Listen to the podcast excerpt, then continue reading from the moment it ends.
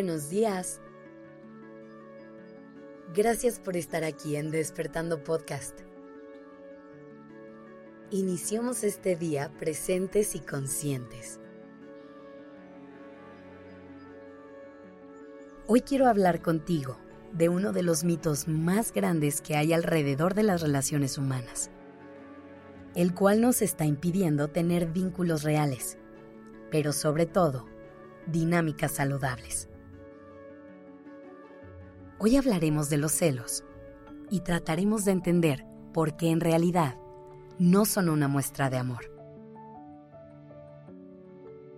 Me gustaría que empezáramos por entender que la razón por la que tendemos a confundir los celos con amor es porque hemos crecido con todas estas ideas culturales que nos hacen pensar que una relación es sinónimo de posesión. Si eres mi pareja, eres mío. Si eres mi mejor amiga, eres mía. Pero la realidad es que las relaciones se tratan más de acompañarnos en libertad. Por otro lado, creemos que mostrar celos es mostrar interés. Y creemos que incluso esto es un halago. Pero si lo pensamos un poquito más a fondo, nos vamos a dar cuenta que los celos son el producto del miedo y de la inseguridad. En vez de mostrar interés, sentimos la amenaza de que exista alguien mejor que nosotros. Y es justo ahí donde está la oportunidad de trabajo, en entender la raíz de esta emoción para dejar de pelearnos con ella y en su lugar ir encontrando una manera sana de canalizarla sin afectar a las demás personas. Si en algún momento de tu vida has sentido celos, ya sea por una pareja, por una amistad o incluso en el ámbito laboral, quiero que sepas que esto no te convierte en una mala persona.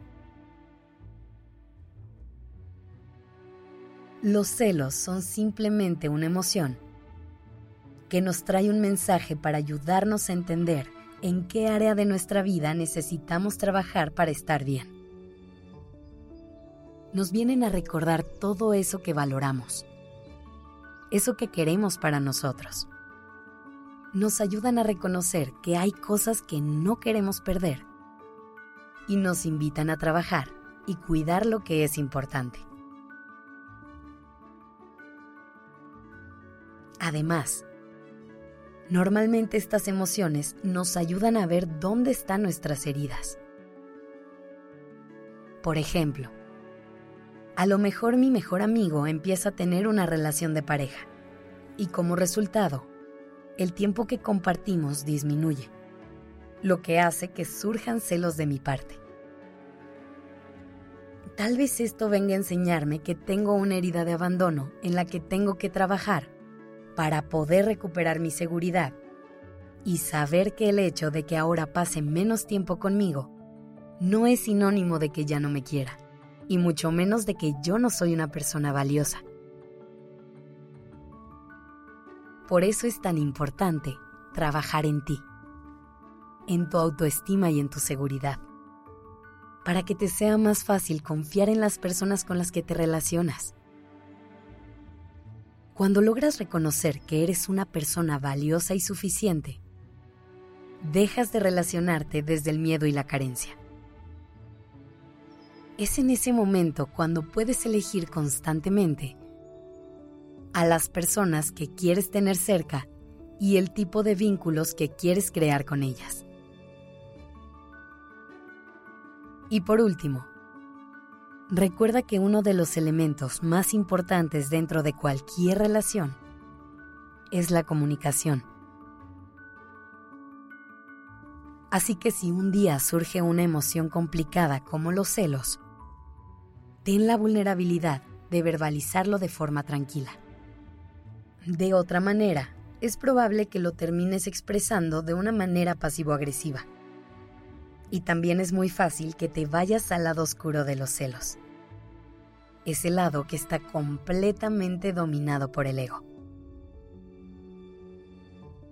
Espero que esta información sea valiosa para ti. Cuéntanos en nuestras redes sociales cómo te va con el tema de los celos y cuál es el principal reto al que te enfrentas con esta emoción. Nos encantará escucharte. Gracias por estar aquí.